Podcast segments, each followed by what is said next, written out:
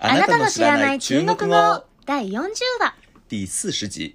この番組は毎週月曜日に配信しております。どうぞよろしくお願いいたします。今日の本文。今天的正文，このコーナーでは中国語の後に日本語訳が続きます。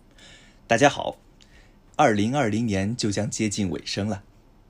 十二月四日，《咬文嚼字》杂志公布了二零二零年中国年度十大流行语，这也是中国多个流行语评选中最有影响力的评选。我们这就来看看今年中国人之间流行了什么样有意思的中文呢？こんにちは。2020年の終わりが近づいています。12月4日に公文釈字という雑誌が2020年中国流行語大賞トップ10を発表しました。これは 数多くある中国の流行語大賞の中で一番影響力のあるものです。では今年中国人の間でどんな面白い言葉が流行ったのか早速見てみましょう。第一个词，人民至上，生命至上。二零二零年最大的主题之一，当属抗击新冠疫情。这句话是习近平主席提出的中国共产党在抗疫期间的口号之一。一つ目、人民市場、人命市場。2020年最大のテーマの一つが新型コロナウイルスとの戦いです。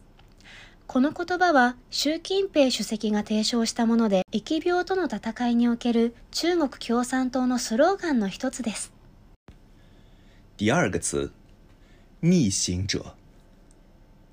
这个词也是和新冠有关。面对疫情这样的危险和困难，一般人可能会退缩，但是有一部分人却临危不惧，勇往直前，逆行而上。他们就是工作在第一线的广大医务工作者和公安民警等职业的人群。所以，这儿的逆行者形容的就是不顾自己的安危去拯救他人的人。二つ目、逆行するもの。この言葉も新型コロナウイルス関連です。疫病に直面すると萎縮するのが普通です。しかし一部の人は危険を顧みず、普通の反応とは逆に勇敢に立ち向かおうとします。それが第一線で活躍している医療従事者や警察官の方々です。逆行する者はこのように自分の安否を顧みず他人を救う人のことを指します。第三个词，飒。飒这个字来自英姿飒爽，多形容女性帅气利落、潇洒清爽、矫健挺拔。在新冠病毒肆虐期间，女性撑起了抗疫的半边天， 尤其是医务工作者。这个词的流行，正表示了对女性同胞的崇敬。三つ目、殺。この字は、英子殺走という言葉から取っています。英子殺走は、格好よく爽やかでテキパキ働く殺走とした女性を指すことが多いです。新型コロナウイルスが猛威を振るっていた間、特に女性の医療従事者がウイルスとの戦いで大きな役割を果たしました。そこから発展して女性への敬意を表す言葉として流行したのです。第四个词，后浪。这个词来自明代编纂的谚语集《增广贤文》中的一句话：“长江后浪推前浪，世上新人换旧人。”为什么这个古代谚语中的词会突然走红呢？理由是一个同名短视频。我们一会儿在今天的话题中详细介绍。四つ目、後から来る波。この言葉は明の時代に編纂されたことわざ集造行見聞の中の一文から取っています。長江では後から来る波が前の波を飲み込む。 世の中では和コードが先人にとって変わる。ではなぜこの古代のことわざが急に流行り出したのでしょうかその理由は一つの動画です。後ほど今日の話題で詳しくご紹介します。第五个词，神兽，原本是指中国神话传说中的动物，而在这儿指的却是鬼灵的孩子们。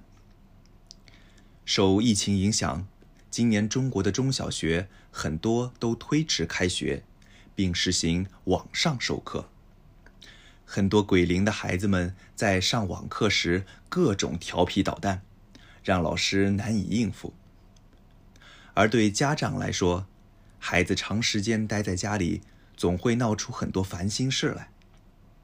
在老师和家长眼里，孩子们犹如神兽一般，十分棘手，难以驾驭，所以就苦笑着戏称他们为神兽了。五つ目。神獣神様に獣と書きます。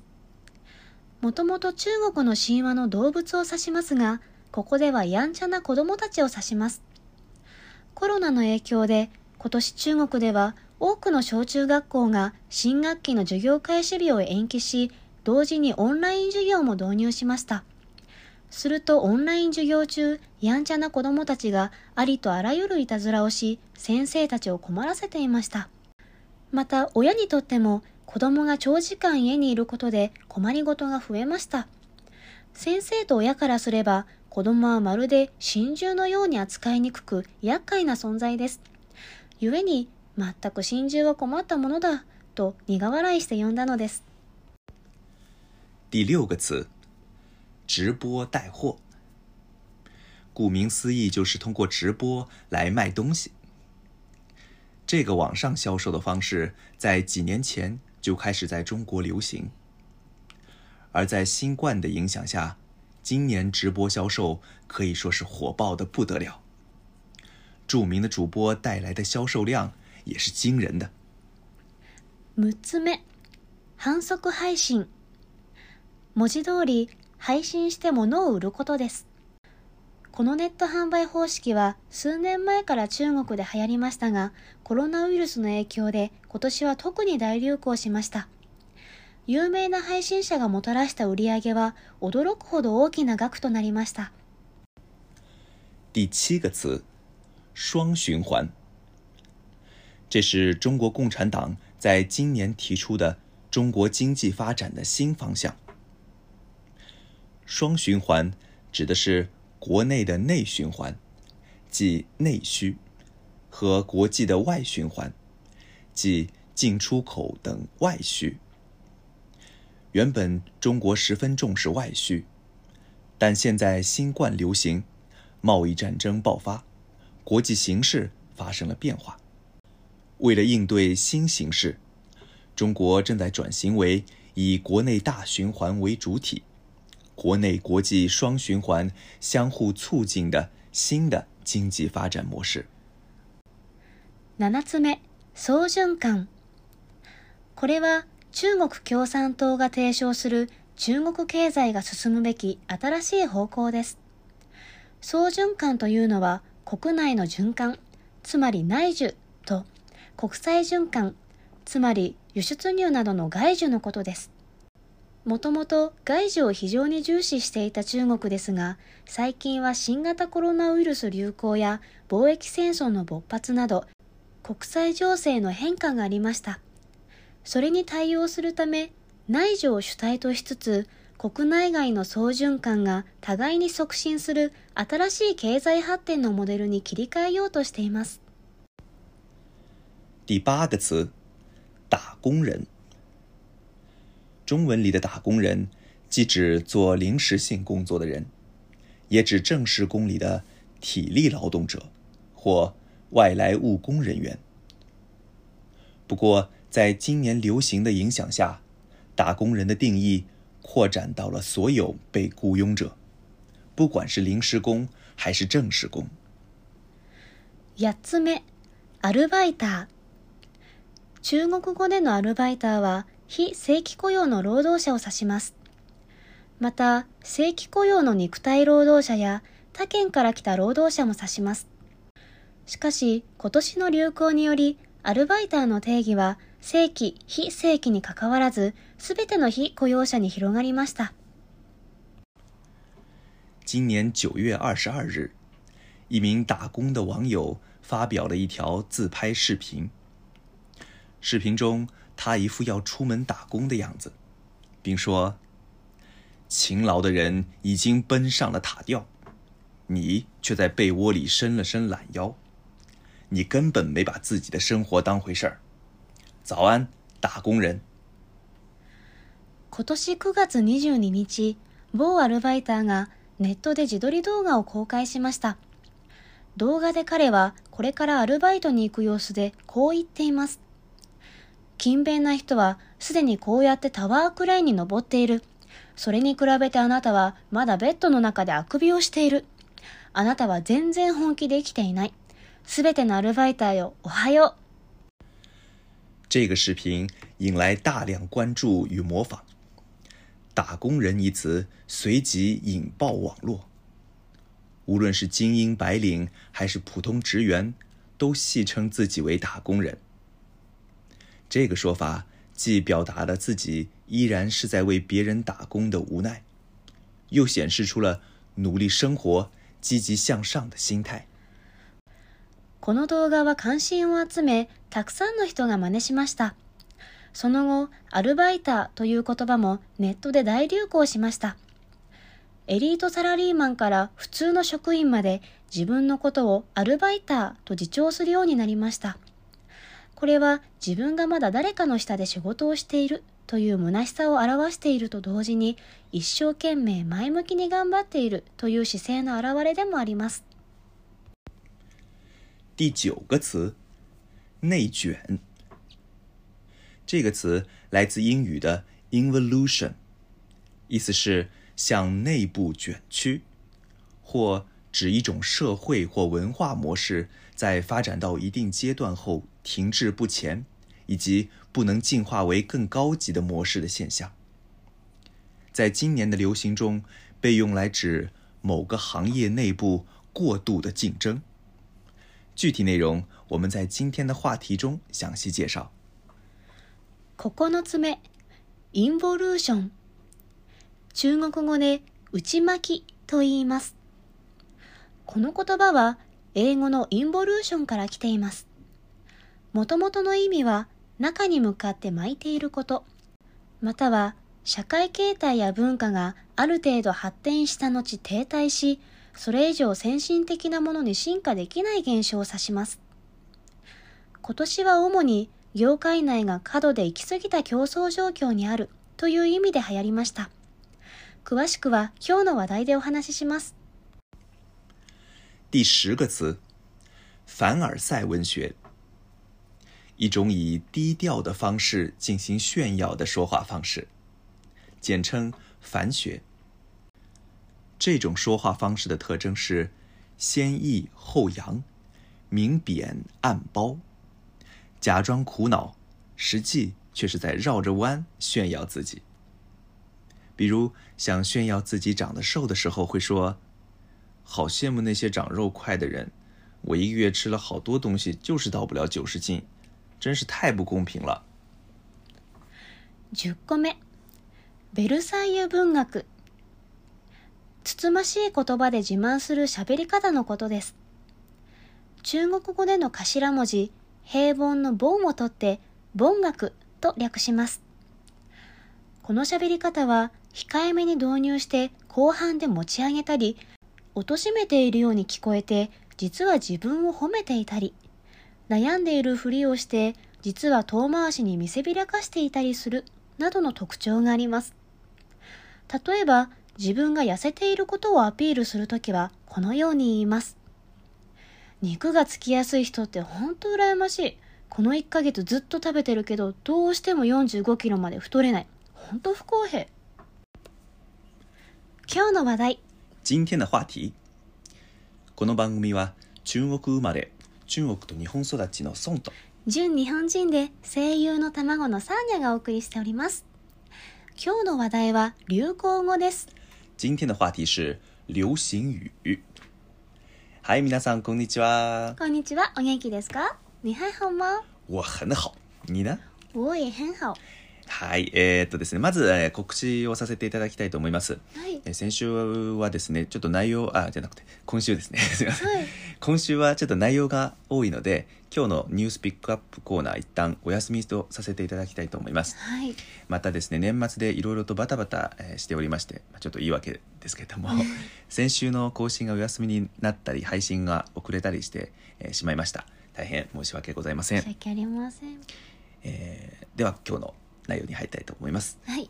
サネさん、えーベルサイユ文学という喋り方なんですけどもはい。日本でも似たような喋り方をする人っていますよねうーん、そうですね。ベルサイユ文学だなって思ったことはないですけど。その名前はね、うんはいでもまあ確かに本当は自慢したいんだろうなみたいな喋り方だったり、うん、はあったりしますよね。いますよね、はいでもそこまであの中国のあの今回の「ベルサイユ文学」みたいなそこまであからさまなあの嫌味みたいな文章はあんまないですよね。あんまないはずですけどね。うん。結構わかりやすすぎて周りがびっくりしちゃうんじゃないでしょうか。そうですねえっとまあ、まずこのベベルサイユ文学の名前なんですけどもこれはい。聞くとですね、なんかゴージャスなフランス文学とかですね、うんうん。フランス文学が中国の流行に交わって生まれた新しい文学スタイルなんじゃないかと思われる方も、えーいらっしゃるかもしれませんけど、はい。そうではなくてはい。ただの一種のあの喋り方っていうか、まあ、紹介したんですけれども、うんうん。えーどういう喋り方というかですねというとですね、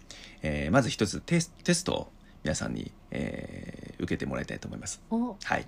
じゃあまずいきなり出題しますよ。えななななんですかテストって？まあまああのやってみれば分かると思いますけどとりあえずあの質問を聞いて答えてみてください。はい。という。それを答えることであのベルサイユ文学に対する理解が深まるということうーでん。よろしいですか？はい。はい。では質問。えー夫がランボルギーニとかロイロールスランロイボルギーニじゃないですか。ランボルギーニか。そう。すいませんね。ちょっと買ったことないので。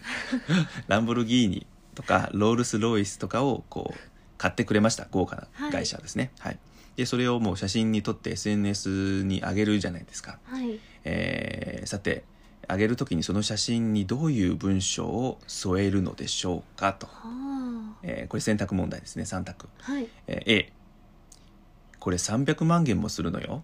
っていう、まあ、300万円というとまあ5000万近くみたいな、うんうん。結構高いと。はい。これ A ですね。B ゴージャスな我が家にぴったりね。うんこれ B ね、えー次 C 色がダサいわ。本当にセンスが本当にセンスが悪いんだから。どうぞ。えこれははい。買ってくれた旦那さんに対してのコメントですよねえっ、と SNS ですからまあ知り合いも見てるということですよね。はい。えっと。何かのアピールってことですよね。えでもなんか直接的に、はい。なんだっけこんなに高いって言わないですよね。ベルサイユ文学なあら。あさすがですね。ベルサイユ文学の考え方でそうですね。考えて どれを選ぶかと。はい。まあこれはもう答えがはっきりしてると思いますけれども。じゃあ、はい。C の色がダサいは、はい。本当にセンスが悪いんだからですね。そうですね。はい。お、えー正解はこの C ですね。この C を選んだとしたらあなたはベルサイユ文学の真髄をしっかり理解していると言えるでしょう ね。まあ、この例はですね、えーこのしあのテストです質問の例というのは中国の有名な新聞人民ネット人民網という、まあ、せせ一応政府の、うん。えー方ですけど、えーという新聞から取ってきたんですけれども要ははい。何気なくその裕福さを露呈してみたりとか、うん。遠回しに自慢したりとかそれとなくあのブルジョアな生活を見せつけたりするのが その、えーベルサイユ文学の最大の特徴なんですね。はい。こうつつましく平凡に見える投稿内容から見え隠れするのは、えー別にしたくてしてるから見え、えーししたくてしてるわけじゃなくてただ本当にこんなに裕福またはイケメンまたは美しいまたはすごいんだけなのよという思いがこう見え隠れするわけですよ。なんともいやらしいあれですけども はい。でそもそもなぜベルサイユ文学という名前になったかというとですねまあ、はい大大した理由ではないですけども、うんえー発端となった、まあ、この言葉の最初の考案者、えーという有名なブロガーさんがいるんですけどブログを、はいえー書いてる女性の方ですけどね。この人は、あの日本の漫画「ベルサイユのバラ」という漫画をどうも読んだことがありましてそこからインスピレーションを得たそうですね。そんな感じでしたっけ？私詳しくないですけど、別にベルサイユのバラって、まあ、そういうすすごいいやらしい喋り方をする人はたくさんいるってわけでもなさそうですけど、まあ、うん。もしかして中に一人二人やそういう人はいいたのかもしれないですけど、まあ、この漫画というのは18世紀末のフランスのベルサイユ宮殿の貴族を描いた漫画だそうですね。うん。まあえー宮殿の貴族ですからもしかしてねそういうあの嫌がらせとかもあったのかもしれないですけども、はい。まあ、とにかく彼女はそこからインスピレーションを得たと。その名前におに、えーをつけてしまったと。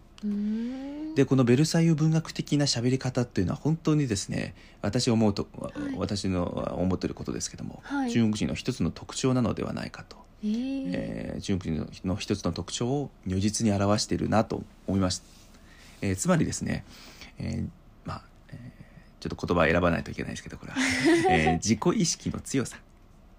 というところですかね。はい。あのーその、まあ、悪い言葉を言う言いますと、えー 自己なんとか的みたいななっちゃうんですけどまあでも、はい。あのー上になんて上に登りたいみたいな、うんうん。えー自分が、えーすごいんだったらすごいとそのまま言いたいと。うんうん。そういうようなところはあるんで本当にね中国らしい中国だったんだなと思いました。えーえーそして私これ初めて知ったんですよ実はこの原稿かあの書いた時に。はい。ベルサイユ文学という素晴らしいものがあるんだなと。で、えー本当に中国のと中国人の特徴を表しているので、はい。また次回ですね。あの次回というかどっかの回でこのベルサイユ文学についてもう少し深く、えー掘り下げていきたいなとも思ってます。あのベルサイユ文学というとかこのような特徴的な中国人の喋り方について、えー一話設けたいなと思ってます。はいえーだからまあ今日はここここまでですけれども、はいえーもし、えーベルサイユ文学に興味が、えーある方はですね中国のあのコミュニティコミュニティサイト豆瓣っていうのがあるんですよ。はいえーこれまあ mixi みたいなもんと言えばいいのかな、えー SNS ですけれども、えー結構文学的な SNS でですね豆瓣って言って、はいあの豆瓣っていうのはあの豆のあの辛いみたいな字ですね。豆の人人人一切れじゃないですけどあの。一かけ？一粒？一粒。あそうそう。豆一粒というえー意味なんですけどね、あのーそのサイトをこう入っていただければそこにすでに4万人ぐらいがベルサイユ学研究グループというのに入ってるんですよね。すごいすごい立派なはいグループ。そこにあの日々あのいろんなあこういうベルサイユ文学の喋り方もあるんですよみたいな。こここういうの見つかりましたと。うん。というのは日々上がってるので、はい。そこの文章を読んでいただくいただくと、えーよりその真髄がわかるんじゃないかと思います。結構面白いんですよ。うん。え、はい。ちょっとところで質問なんですけど、はい。ベルサイユ文学ってそういう喋り方、そのな何こんな色のダサい車とか言って高はい写真載せてたらはい結構普通日本人だったら「え何この人」みたいななっちゃうと思うんですけど中国人でははいそれはもうギャグ的な感じでなんかみんな面白がって見てるんですか？そういう投稿を。えー、とこれはですね皆さん心の中でどう思ってるかちょっと私は分からないんですけれども私の感覚としては、はい。えー、とやはり、えーお金持ちだったりとかせ事業で成功したりとか、はい。社会で上にの上り詰めたとかそういうことに対してはみんなあある種の憧れっていうのを持ってるんで、うん。日本とちょっと違ってですね。うん。ただこの人はまあ何やったか分かんないんですけどとにかくまあすごいのはすごいと。はい。だからまあそれそれをこうアピールする資格があるというふうにちょっと思ってる部分があるんですよ中国人の心の中では。はい。だから、えーあからさまにそのギャグというふうに思ってなくてまあすあの要は自分がすごいっていうのを言いたいんだなっていうのは分かりつつも、はい。まあ確かにすごいすごいかもしれないねっていうふうにも思ってるみたいな。あそういうえーそうそうそう。うん。日本よりも、えーこいこいついやらしいなというのをそそこまで思ってないみたいな部分はあると思いますね。その辺の受け取り方はだいぶ日本と違うみたいですね。そうですね日本人は謙虚を良しとされちゃいますからね。中国も一応ね謙虚の国なんですよ。謙虚の文化を持ってる国なんですけど、はい。えーどうも最近はちょっと違う方向に行ってるような気もしますけども まあ、えーそういう人が増えてきてるっていうのは事実ですね。うーん。えーそうですね、まあ、この考え方についてもまた今度なんか何かの機会で喋れたらなと思いますけど。はい。はい、ということで、えーこの豆瓣ね私もあ今回あこの1話を上げた上げる時にはこの豆瓣どういうサイトなのかもちょっと、えーリンクを貼って、えーあげたいと思います。皆さんぜひチェックしてみてください。はい。はい、えー次はですね、えーまあ、今回いろいろ中国の今年の流行語を紹介しましたけれども、はい。えーまず今年はどんな年だったのかっていうのをちょっと一回思い出していただきたいです。ね、まあ、まだ過ぎてないから皆さん覚えてらっしゃると思うんですけども、はい。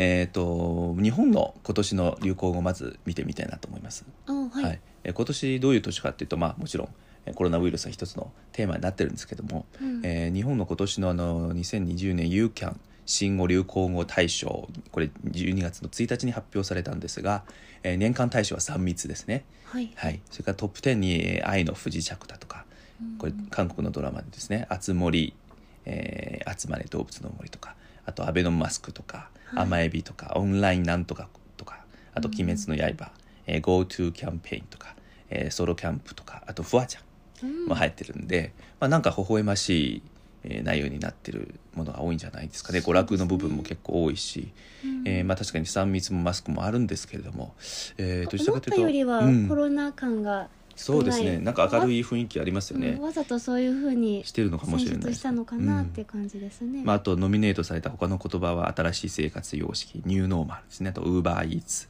クラスター自粛警察ズーム映え20という、まあ、グループですね、えーというのはいろいろありました。でそれと比較してですね今,、えー今回の中国の流行語大大賞を見るとですね、はい。まず最初に、えー人民市場、えー生命市場という、うんうん。えー言葉とそれから逆行するものですね、はい。えーニーシンジョがありました。これはあの、まあ、いわゆる政治的な、えーうん。特には人民市場生命市場は、えーあからさまに政府が出した、まあ、スローガンなんですけれども。はい。こういうのが、えーまず最初に来てます。で中国人というのはこういうスローガンというのは結構好きなんですよ。あそうなんですか。はいはいはい。なんかしかもこう、えーなんだなんだろう。陰陰を踏んでる韻を踏んでる韻を踏んでるやつとかあと、はいえ3つ羅列4つ羅列するみたいな四字熟語ポンポンポンポン4つみたいな。うん。そういうのが結構好きなんですよね。文字遊びが好きというか。うん。はい、だから今回の、えー人民至上生命至上ですね人民市場生命市場もこれ結構、えー言いやすいしですね、うん。えーみんな結構支持をみんなから支持を得ていますですね。へえはい。えー同じようなものに例えばあの昔上海という町にあった七步規範っていうのなんですよ。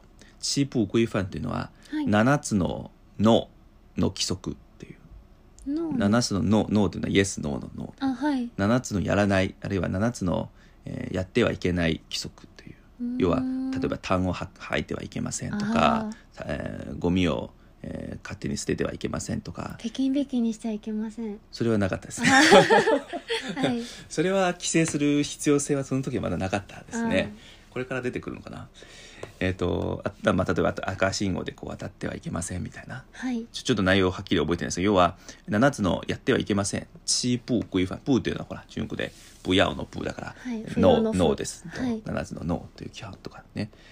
だから「えー、プーなんとかプーなんとかプーなんとかプーなんとか」って7条うんこう羅列してるんですよ。はい。だこういう、えーな羅列が結構好きなんですね。このスローガン的なやつ。あと、えー皆さん最近知ってるのは例えば「三個代表」というんですね。3つの代表ですね、はい。えーそのなんか人民のなんとかの利益を代表するだとか国のなんとかを代表するみたいな。これも国の政策ですけどもこういう、はい。いえーいくつか、えー韻を踏んだものをこう羅列されてる、えースローガンっていうのは非常に好きなんですよ。これは多分ですね昔のあの唐の時代の詩とか宋の時代の字っていうんですけどまあそれも詩詩みたいなもんですけどもそこからもう分かるようにですね、はい。えー当時の詩だとかもし詩？詩だとか。詩だとかさ、すいません、えー当時の詩だとかも、えーこう韻を踏んだりとか、えー前の文章と後ろの文章を読むとあの、はい。なんか読みやすい感じうん。がするじゃないですかそういう、はい。なんかつながりがそうですそうです。だからそういうかっこいい言葉遊びみたいな。うん。悪く言えばニュージーガスとするとなんか、えーちょっと親父ギャグに近いようなところもあるかもしれないですけども、まあ、そういう言葉遊びが非常に好きなんですよ。うん。えーえーまあ、だからですけど日本語を勉強する中国人はみんな日本の親父ギャグが大好きなんです。えー。はい、意外。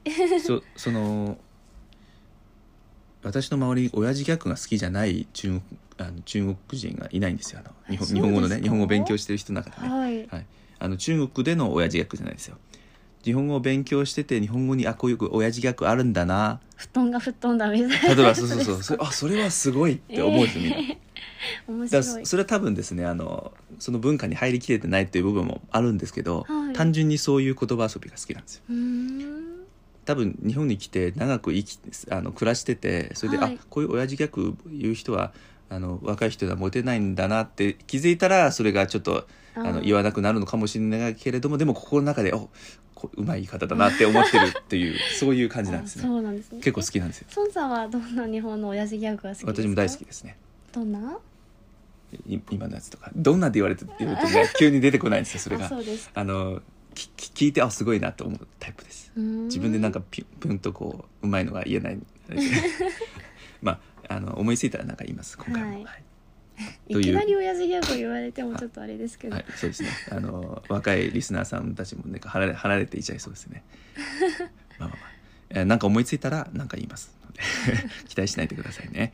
はい。でこれがこの、えー最初の「人人民至上生命至上」とかですね。はい。あと「さ」えー日本語で「殺」という、えー、英詞殺そうですね「因通殺傷」の「さ」という言葉がありましたこれはですねあの女性を褒める言葉なんですよ。あからさんも、はい。男性用じゃなくて「うんうん。因通殺傷」もともとは男性用でも女性用でも使えるんですけども今はどちらかというと女性用になりました「うん。因通殺傷」という言葉ですね。で中国っていうのは、えー結構女性が強い社会なんですよ。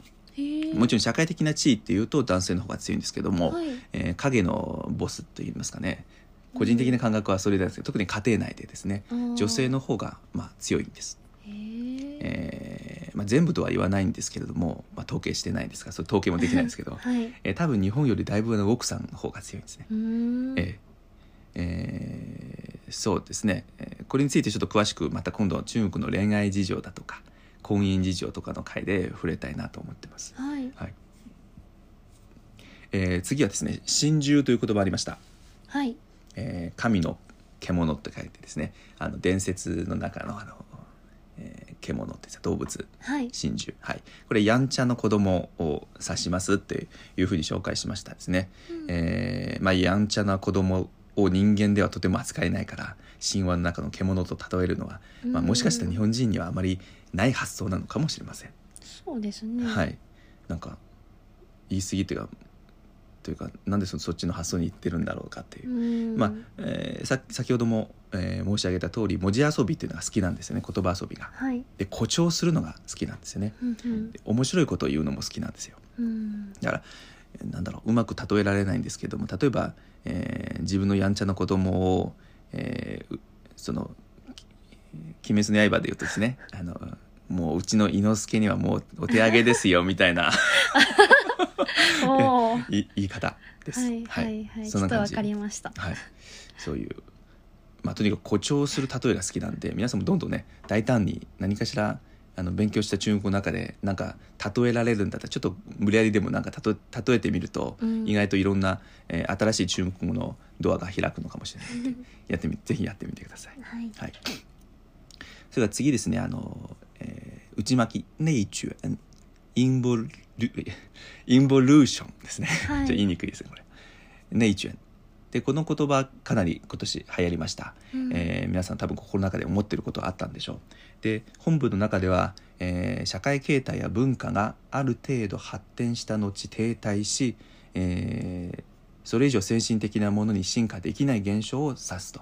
はい。である業界内での過度な競争が行われていることを意味するというふうに、えーご紹介しましたけども、はい。で具体的にどういうことを言うのかというとですねちょっといくつか例を挙げます、はい。えーまずえーこの言葉の発端となったのは、えー一流大学の中国のね一流大学の学生の間に、えー例えば清華大学とかはい。北京大学これ中国トップ2校ですけど、はい。日本で言うと北京、えー東東大と京大とか早稲田とかみたいな、えーこの一流大学の学生の間に、えーこんな写真が流行りました。写真に写ってるのは、えー本を読んでいる、えー写真なんですね。あのはい。学生本を読んでる、まあ、勉強している学生の写真ですけれども、はい。ある人は自転車を漕ぎながら本を読んでいる。うん。ある人は寝室のベッドの上に本をこういっぱい並べて勉強している本を読んでいると。はい。そして、えー極めつけはその自転車を漕ぎながらノートパソコンで卒論を書いてる人の写真。ここまで出てきたんですよ。要はあの勉強競争っていうか私はここまで勉強してますよと。ここまで勉強しないとダメですよみたいなどうだ？こっちの方がもっとすごいでしょ？みたいな。そういう感じですね。ねでもちろんそれはあのあのなんとネタっていう部分もあったりするんですよね、はい。わざと上げたりとか。けど、えーそこには過度な、えー勉強競争を良しとする風潮があることも表しているんですよ。ははい。まあえーこの番組でも紹介したんですけど中国でのあの教育競争っていうんですか、はい。えー学校での競争が、えー学学歴社会ですからね。すごく、えー激しいと。はい。でそこからですね、えー各業界の人たち学生だけじゃなくてね各業界の人たちが、あそれうちの業界にもあるやんやつやんやつややつじゃんって言って、みんな自分の業界や会社で起きている過度な競争をネット上に上げまくったんですよね。だから流行ったんです。で例えば一人の大学の大学生がこう卒業したら自分の大学で講師として勤めたいと思ってはい。学校の求人基準を確認するんじゃないですか。はい。あの大学普通大学卒業したらまあ先生に進めるっていうの普通の道じゃないですか、はい。じゃあうちの学校で先生やるにはどういう基準があるんですかと。確認したらそこにあの修士課程を修了すればいいと。書いてます、うんうん。修士課程っていうのは、えー大学院の初期初期のやつですね。修士課程、あ分かりました。じゃあ修士に進みましょうと。じゃあその人は卒業後修士課程に進んで、まあ、2年後例えば修士を卒業するじゃないですか。はいでその時に再度、えー自分の大学の求人基準をチェックするとですね、えー周りはすでに、まあ、修士だらけになってて、はい。学校のルールも変わってたんですよ。講師になるには博士課程を修了しなければならないと。えー、変わりました。変わっちゃった。あそうか。じゃあ仕方なくこの人はまた、えー次に博士課程に、えー進めるわけです。進むわけですよ、で3年後とか博士課程修了して周りを見たら博士だらけになってまた学校のルールが変わったんですね。講師になるにはなんだろう他校とかもっとすごいいい学校とかもしくは海外の、えー博士を修,、えー修了しなければいけませんと。はじゃあその人はどうすればいいって言ったらもう結構年20代後半とかなってるわけだから、ね。またじゃあ海外に行くかって言ったら、まあ、いけないかもしれないし、あうん。そうすると諦めるって言ったらじゃあ次何するかって、まあ、人生設計が来るわけじゃないですか。はい。でこういうふうにこう競争が学歴学歴社会だからもうどんどん競争が激しい激しくなって、うんまあ、人口も多いしね。で今まで最終,、えーっと最終学歴が歴が普通の大学卒業とか、はい、えーできてればあ仕事できたのに、まあ、修士じゃないとダメだったりとかと、うん。まあ、いろんな人の、まあ、人生設計が来るみたいな、えーということがありましたね。例えばそうですね。例えばこういう過度な競争があったと。えーあと似たような量に似たような例ですけれども、はい。えー中国人中国人って人多いじゃないですか。はい。で就職が自然と難しくなってるっていう話をよく聞くと思うんですけども、はい。例えばスーパーの店員ですね、えーまあ、こういうちょっと冗談みたいな話あるんですけどスーパーの店員にこう応募すると、はい。えー募集してますよと。じゃあ、えーくごく普通の店員の仕事ですよ、はい。じゃあ、えー、1人一人募集しますってこう告示したらですね100人来るんですよ、えー、人多いから。特に大都会だと。はあ。あの職にありつけつけない人も結構多いんでありつけないともう家賃すら払えないで家賃高いから、はい。じゃあ100人来ると。じゃあ100人来たらちょっと選べないんじゃないですかね。100人面接できないですよねそうですね。時間もねそんな時時間ないしね。はい。でじゃあとりあえず一つ LINE を聞きましょうとじゃあ修士以上の人。修士学歴以上の人じゃないとダメだと。パーッと LINE 引く、そうすると50人が残るわけですよ。まだ50人がいる。いっぱいいる。いる。今ね修士がすごく多いんですよね。大学卒業じゃなくてね、修士が多い。じゃあ50人どうしようかなと思って。じゃあ次 LINE を聞きましょうと、えー IT 系のなんか仕事ができると。はい。というまた新しい、えー、ラインを引いたらまた26 5人が残るわけですよ。じゃあどうしようかとじゃあ身長175センチ以上、身長？えーお腹が出ていない人残ると。って言ったら10人残っちゃうんですよまだ。まだ10人ある。はい。じゃあ次じゃあ芸能人並みの外見っていう設定をラインを引くとですねあとまだ2人いるんですよ。じゃあじゃんけんで決めてもらおうみたいなあのまあ冗談ですけどもこれが競争。作り話ですね。えっ、とね作り話ですけど結構ねそれに近い競争あるんですよね。スーパーがおあのぼ、えー応募えー募集したら結構すごい人が来てうん。選べないっていう話はよく聞きますね。だからこういうようにあの競争が就職もそうですけどね競争が激しすぎて度を超えたことで、えー超えたことっていうのは中国で結構今起きてる。うん。でそれを内巻きって言うんですよ。例えば一つの例としてね。内巻き。ネイチュエン。インボリューションですね。えーまさに今の中国の現状を如実に表しています。特に大都会ではですね。はい。えーでそれこそですね最近北京の交通大学という割とレベルが高い大学があるんですけど北京でですね、はい。この大学の大学3年生の方がちょっと自殺したんですよ。うん。で、まあ、悲しい事件ですけども、えー自殺した理由はいろいろあるらしいんですけども、はい、えーどうもその一番の理由は過度な競争が生んだいびつさらしいんですね。はい。はい。えーでこの方が、えー自殺自殺する前に遺書を残しているんですけども、はい。そこに書いてる内容の中心まあいろいろ書いたんですけど、えーその中に書いてる中心となる内容はですねこんな文章です。はい。ちょっと読み上げますね。えーちょっとあの自分で翻訳したんですけども、はい。えーこの20年間試験問題を解き続けることが唯一の出世の道だと信じてきた。それを信じているからこそ他のあらゆる道を諦めた。おかげで試験問題を解くことが私の唯一の強みになりこれが正しい道だと確信した。しかし大学に入ったら魔が差したか。私は一部の一部の自由派の馬鹿げた話を信じてしまった。自分の能力を全面的に伸ばそう。なんてバカなことをしようとした。そのせいで試験問題を解くという強みを放棄してしまった。問題に気づいた時はす時すでに遅し、えー中略過去中略信念と理想をなくした私にはこ今日今日の結末解体しかなかった。まあここでいう解体というのはつまりあの自殺のことですよね、という文章を残したんですよ。えーとまあ、この後に文章も続くんですけども要はこの人が書いてる彼の一番の信念っていうのは試験問題を解き続けることが唯一の出世の道という信念ですね。はい。こういうことをしもう自分の最大の信念として思ってる。そういう学生を生んだのはまさに今の教育や社会のいびつさそうですね。じゃないかと思うんですよね。でうん。ここまで学生にプレッシャーを与える。そしてもう試験問題を解くことが一番大事みたいな、うん。そういうその、えーいびつな競争ですねこういうのはちょっとおかしいんじゃないかとそうですね。思いますね。はい。えーまあ、こういうことがまさに内も内内巻き問題ですね。ネイチュアの問題、ネイチュアのまあ概念でもあるんですけども、えーなので今年はかなり、えー話題になりましてね社会をえー如実にはい。反映しているので、というちょっと悲しい話になりましたけども、まあ、いろんな、えー過度な競争起きてるという話です。はい。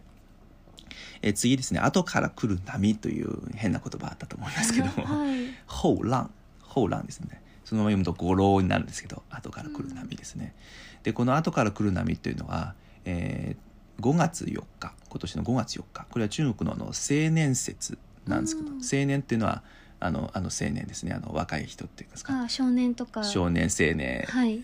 えーああ青年と成人の青年も青年ですか？え？あの青い年って書いて、ああそううん青年。そうそうそう、はい。だから若い人ってことですよね。はい。多分なんでしょう。30ちょっと定義は分かんないですけど、まあ、30代ちょ、30代前半までが青年じゃないんでしょうか。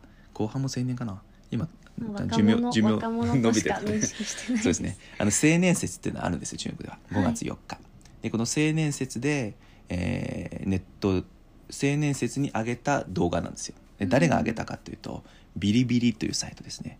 これ皆さんあの中国のネットこう関心持ってる方ならご存知かもしれませんけども、うんビリビリ？ビリビリなんですよ。B BILI BILI なんですよはい。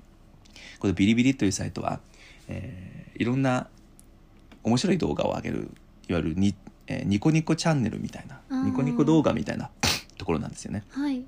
で特にあ実際ニコニコ動画と提携してるんですよある程度。えー、そうなん業ですか。務がはい。でえー、とまさにニコニコチャンネルみたいなものえーニコニコチャンネルニコニコ動画みたいなものを上げるんですよね、はい。えーいわゆる字幕、えーじゃない弾幕付きでみんなのコメントがこうあの画面上にわーっと流れたりとかツッコミとかはいはい。ボボケとかなんかいろいろ入れてみたいなそういう感じでで特に、えー日本関連のコンテンツが多いんです。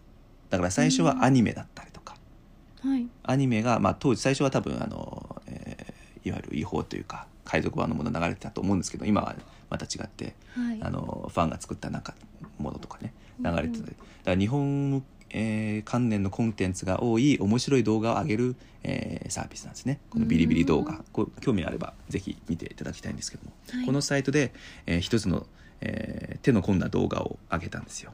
それがこの「五郎後から来る波」というタイトルの動画なんですね、でその中で青年たちつまり若者たちをこうすごく褒めてる内容になってて、うん。あっという間にですね、まあ、ネットの主力のであるあの若者たちの間に広がりました、うえんーまあ、我々が褒められているということでですね、はい。でこの文章はですね非常に、えー中国人の心を打ったんですよ。あのうん若者のね、なぜでしょなぜでしょうか？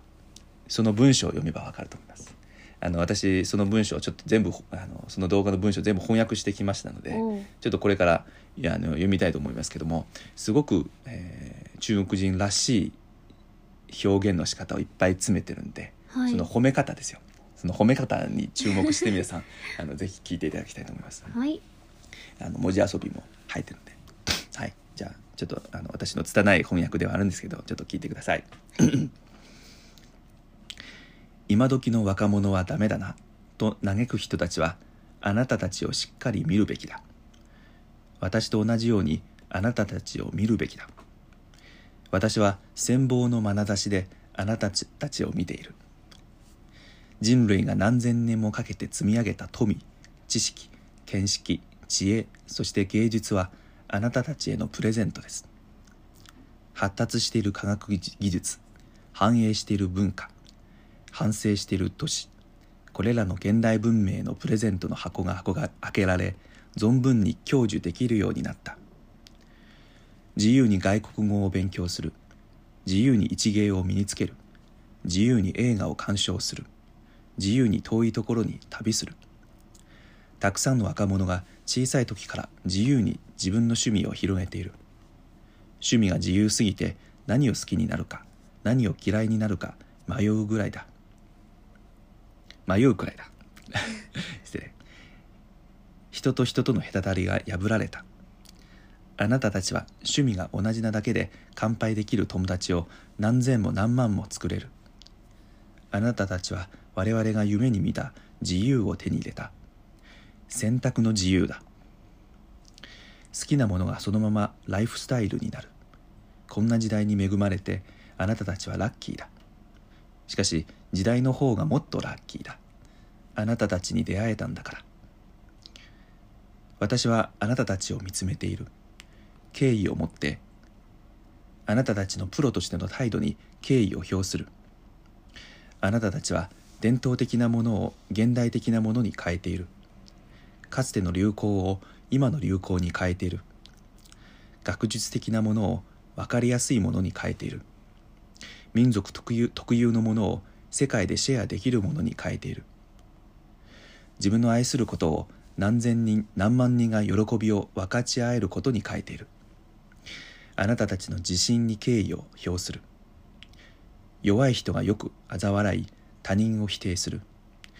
心が強い人が賛美と鼓舞の言葉を惜しまない。あなたたちの広い心に敬意を表する。証人は同時で和せず。一方君子は和して同せず。お互いが良しとするものを追求して共に良い社会を目指す。私たちより若いその体がより多くの多元的な文化や美意識価値観を取り込める。ある日ふふと気づいた。あなたたちにどう生きるかを教えているだけではない。あなたたちからも教わっている。もっと人生を楽しむ方法を。今時の若者はダメだなと嘆く人たちはあなたたちをしっかり見るべきだ。私と同じようにあなたたちを見るべきだ。私は感謝の眼差しであなたたちを見ている。あなたたちのおかげで世界がもっと中国を好きになる。なぜなら一国の最も美しい景色はその国の若者だからだ。あなたたちのおかげで世の小説や音楽映画が表現するのは悲しみと迷いの青春ではなく善良で勇敢で滅私で怖いものなしの青春になった。心に炎が燃え目の目に光が宿る青春になった。私たちが望むように生きる必要なんてない。私たちの世代があなたたちの未来を想像するぐらいの想像力を持っていないから。しかしもし私たちの祝福祝福が必要ならばこの言葉を送りましょう。進め後から来る波よ絶えず流れていくこの川で我我らと共に進め。パチパチパチパチ。はい。というもう最高のあの褒め言葉を若者に送ってるんですけどその表現の仕方ですね。かなり、うん。えー中国語らしいというか中国人らしいというか、そうですね。うん、どどうですか？まず結構文章量があるなって思いましたけど。あすいません。ちょっと長かったです、あいえいえ。これ動画ですよね。そうです。その、えー、とうんリンクをちょっとこの1話上げるときにはい。一緒に上げて皆さんに見ていただきたいんですけども、うん2つのバージョンを上げようと思ってます。一つはビリビリのフルバージョン。もう一つはあの CCTV という中国の中央テレビでもこの動画を広げたんですけどそれの、えーもうちょっと短いバージョンっていうの2つあるんです。うん。それ全部上げたいと思いえます、ーでもなんか日本だったらこういうはい。なんだろう動画？っていうか、文章がはい、そんなに流行るって思わん私はあんまり思わないんですよね。まず上げないんですよね、うん。まずこういう動画をこう作って。なんでそういうの上がったんだろうっていうのもちょっと純粋に思いますけど、なんかはい。まあでも結構いい表現はたくさんいっぱいあるなって思いそうですね。ました、でまあ中国語の文章も一緒に上げようと思ってます。はい。中国語とその日本語の私の拙い翻訳文と一緒に今回、まあ、一緒に、えー上げる時に上げようかなと思って。で皆さんぜひそれを読んであの私のこの私たちのこの番組よりもだいぶいい文章をあの書いてるので あのぜひあの勉強してみてください。はい。ということですね。はい。まあとにかく褒められるのが大好きなんですよ皆さん。うん。ね、特にネットの主力である若者たちがこういうふうに褒められたらさそれ,、はい。それその動画シェアしますよね。いいねをしたりとかうんリツイートしたりしますよねうんということですそごく流行ってで「ホーラン後から来る波」っていうのはもう流行語になりましたね。ははいい、ということでしたで次「えー、带貨」という言葉ですね。はい带貨、えー反則配信、まあ、配信販売みたいな、はいそういうものですよね。で带貨带と貨ですね。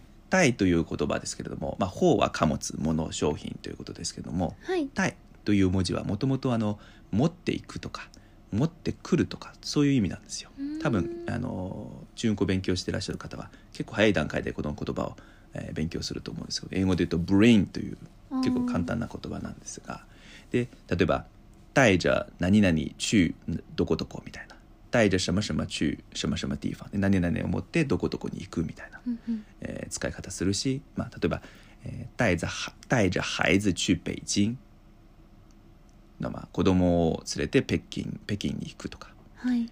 えーあるいは带着旅行箱去旅遊これはスーツケースを持って旅行に行くとか。うん。という言い方ですね。なのであの带貨はもともとこの貨を持っていく。うん。物を持っていくとか。物を持ってきたとか。そういう意味がもともとの意味なんですよ。はい。大砲でもあそ今でもこっちの方の意味がよく使われますこれちょっと勘違い、えーしやすいので気をつけてください。で、えー今回の流行ではちょっと変わっただけでであってはい。もともとはそういう意味で、うん。今でもそういう意味が多いですね、はい。えー例えばですね運転手さんが带貨過来って言うんですけど運転手さんが带貨過来っていうのは運転手さんが貨物を持ってくるとか。はい。でこれがもともとの意味ですね。で今年の流行では、えーこういうふうに変わったんですね、えーこの「带貨」の「带」っていうのは、えーもう一つ意味がありましてそれが「带動」の「带」なんですよ「带動タイトン」と「带動」「動」というのは動く。動動く「くはい。帶動」つまり「带動」というのは何かのトレンドをリードする。先頭に立って何かの動きを引っ張るとか。はいはい。そういう意味があるんですね。なので、えー、貨貨物を帶するっていうのは貨物を引っ張る。つまり商品をプロモートする、はい。販売促進をするという意味になったわけですよ。はい。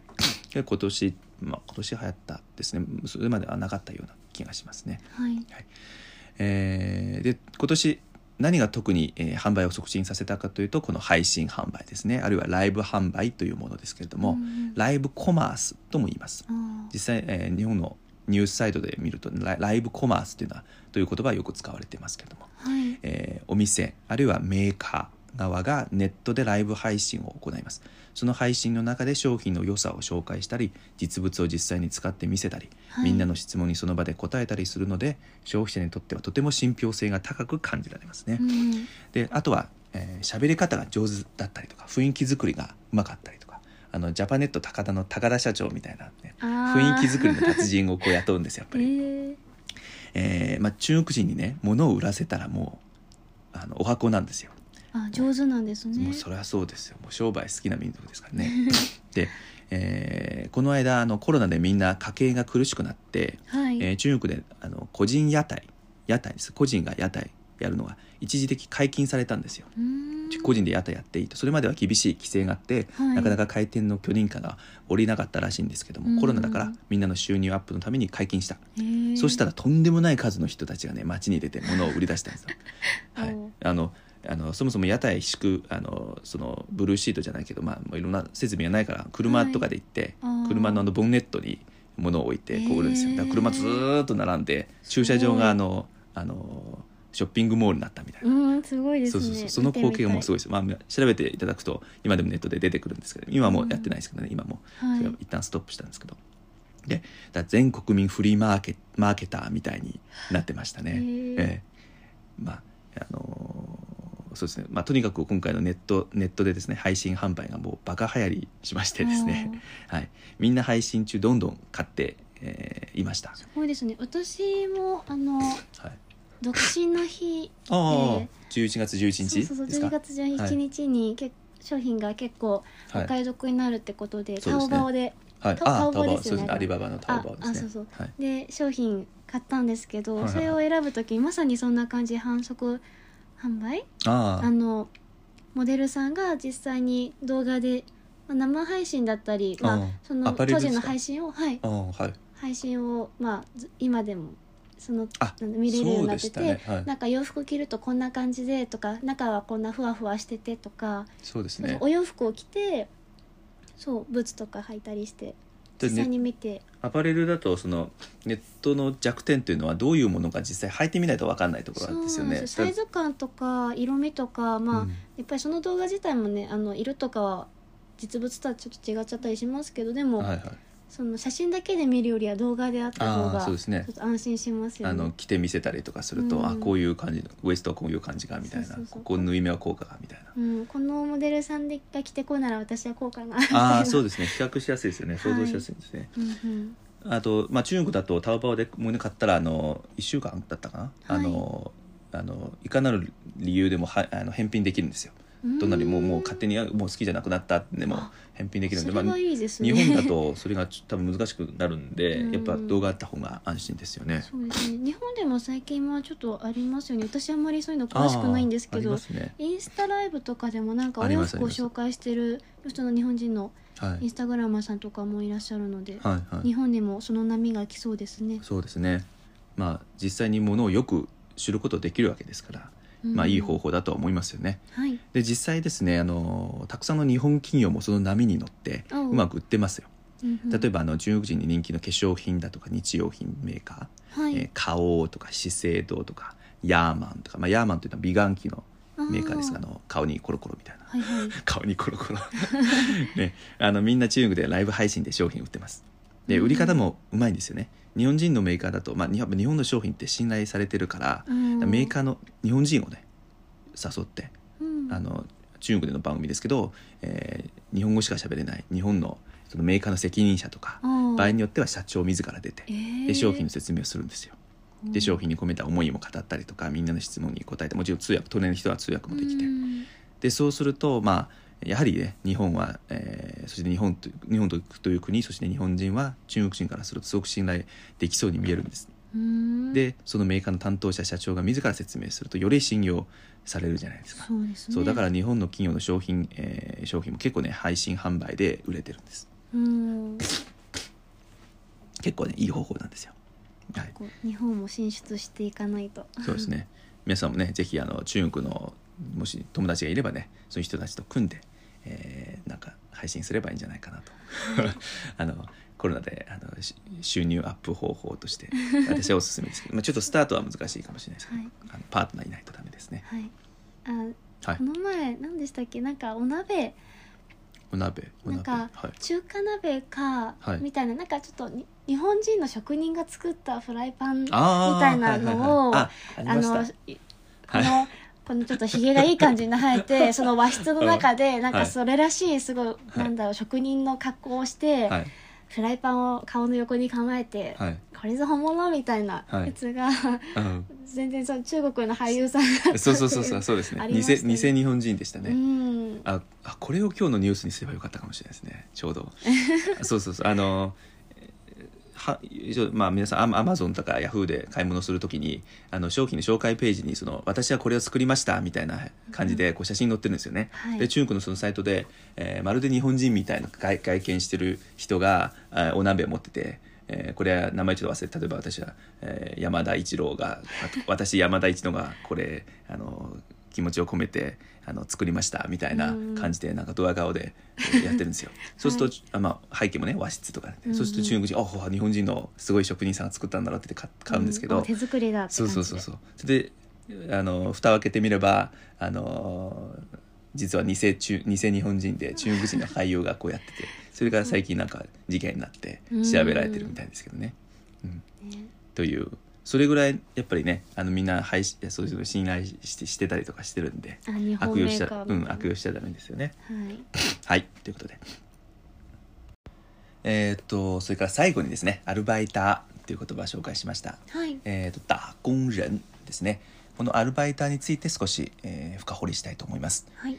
皆さんこの辺の本文を聞いていて何か違和感を感じませんでしたか、えーとまあ、アルバイター要するに非正規労働者がある日の早朝にこう動画投稿投稿しますよね、はい。で勤勉の人はすでにこうやってタワークレーンに登っていると。これに比べてあなたはまだベッドのベッドの中にえーベッドの中であくびをしている。あなたは全然本気で生きていない。全てのアルバイターよおはようみたいな、うん。って言ってるんですけど多分日本人がこの言葉を聞いたらですねはい。この人何偉そうなことを言ってるんだと。誰に向かってす してるんだろう あの、うん。アルバイトの代表かお前はっていう感じになるんじゃないかと思うんですけど、うん。えー。ちょっと不思議な感じはしますね。そうですね。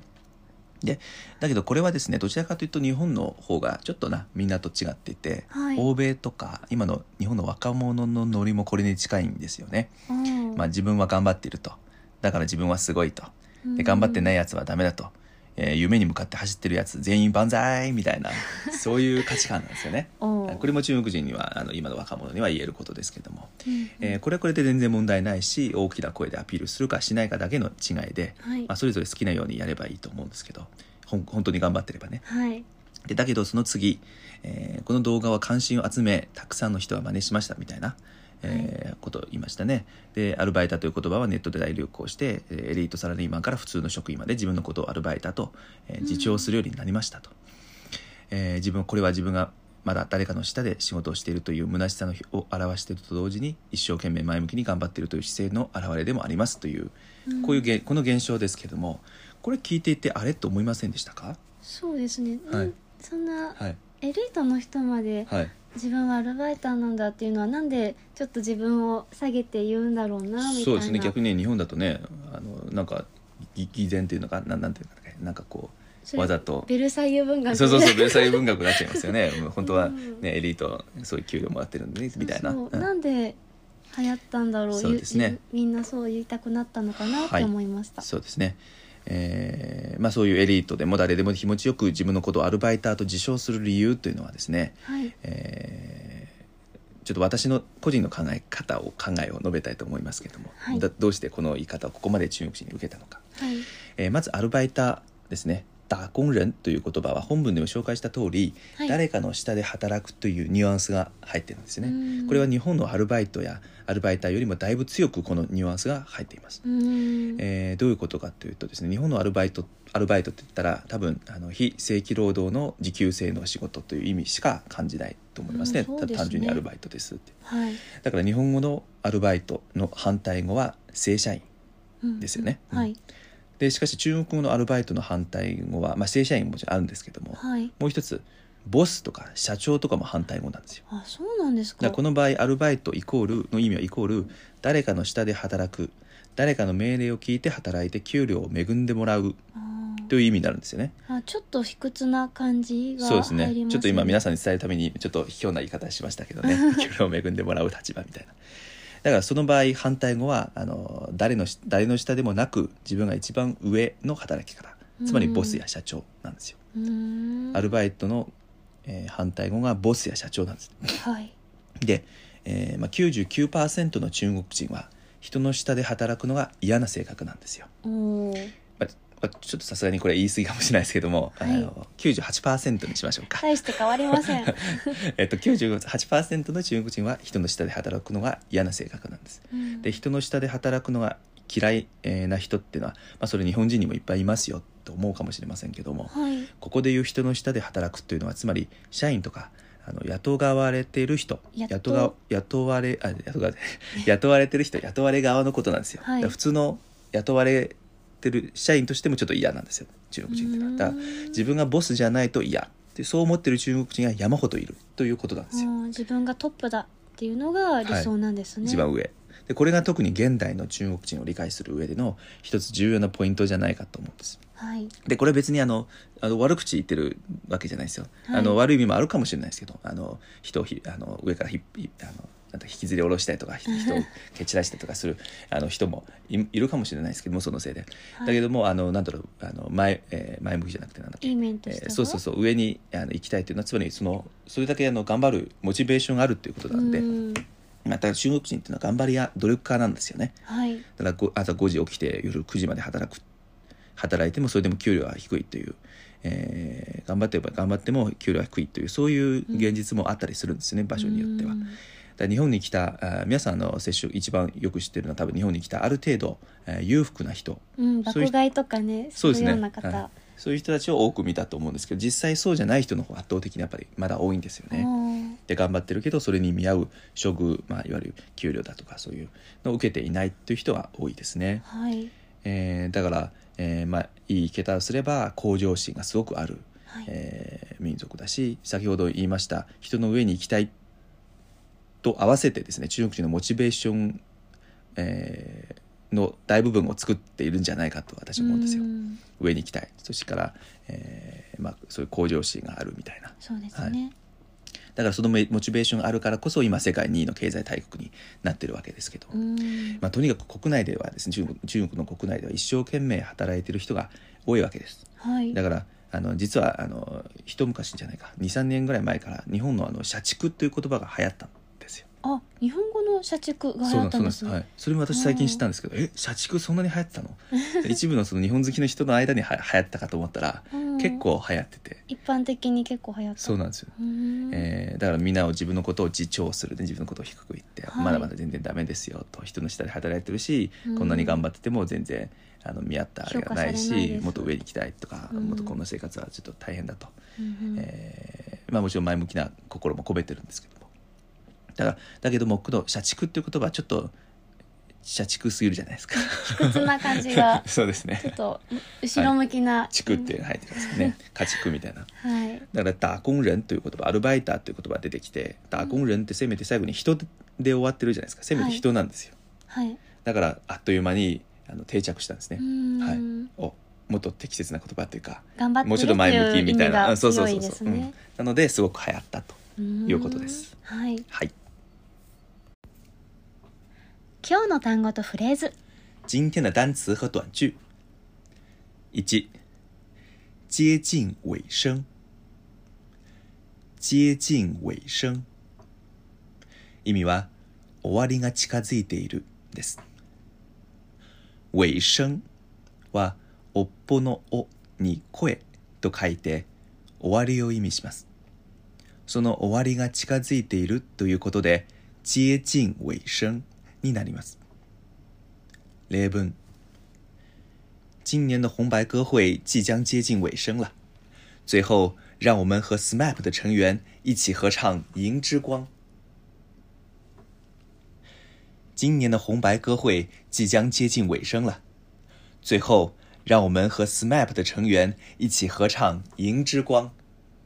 訳文今年の紅白歌合戦も終わりが近づいています。 最後にスマップのメンバーの皆さんと一緒に蛍の光を歌いましょう。二、肆虐。肆虐。意味は猛威を振るうです。例文：新冠的肆虐让今年很多人放弃了旅游的计划。是啊，希望情况能早日好起来。新冠的肆虐让今年很多人放弃了旅游的计划。是啊，希望情况能早日好起来。訳文新型コロナが猛威を振るっているせいで、たくさんの人が旅行の計画を諦めたね。そうね。早く状況が良くなってほしいね。三、调皮捣蛋。調皮捣蛋。 意味は、やんちゃな、いたずら好きな、またはいたずらをするです。調皮と捣蛋の2つの言葉がくっついてできた単語です。調皮はやんちゃな、いたずら好きなという意味で、彼はやんちゃな子ですは、他很調皮で表現することができます。捣蛋はいたずら、またはいたずらをするという意味で、彼はいたずらをしているは、他在捣蛋で表現することができます。この2つの言葉を合わせると、やんちゃなという形容詞的な使い方も、いたずらをするという動詞的な使い方もできます。例えば、他很調皮捣蛋。他很調皮捣蛋は、彼はやんちゃな子です。他喜欢調皮捣蛋。他喜欢調皮捣蛋は、彼はいたずらをするのが好きです。という意味になります。例文。我家的孩子可调皮了，管都管不住。孩子喜欢调皮捣蛋那是正常的，家长只能辛苦点了。 我家的孩子可调皮了，管都管不住。孩子喜欢调皮捣蛋那是正常的，家长只能辛苦点了。訳文うちの子やんちゃすぎて全然言うこと聞いてくれないのよ。子供がやんちゃなのは当たり前だから親は苦労するしかないよ。用不把什么什么当回事儿，あるいは没把什么什么当回事儿。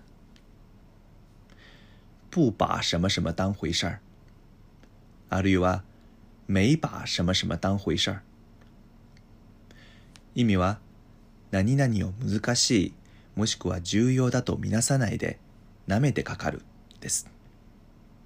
このように否定形で使うことがほとんどです。このフレーズを直訳すると何々をこととして見ていないになります。例文这次又考砸了。你没把考试当回事儿，当然考不好了。这次又考砸了。你没把考试当回事儿，当然考不好了。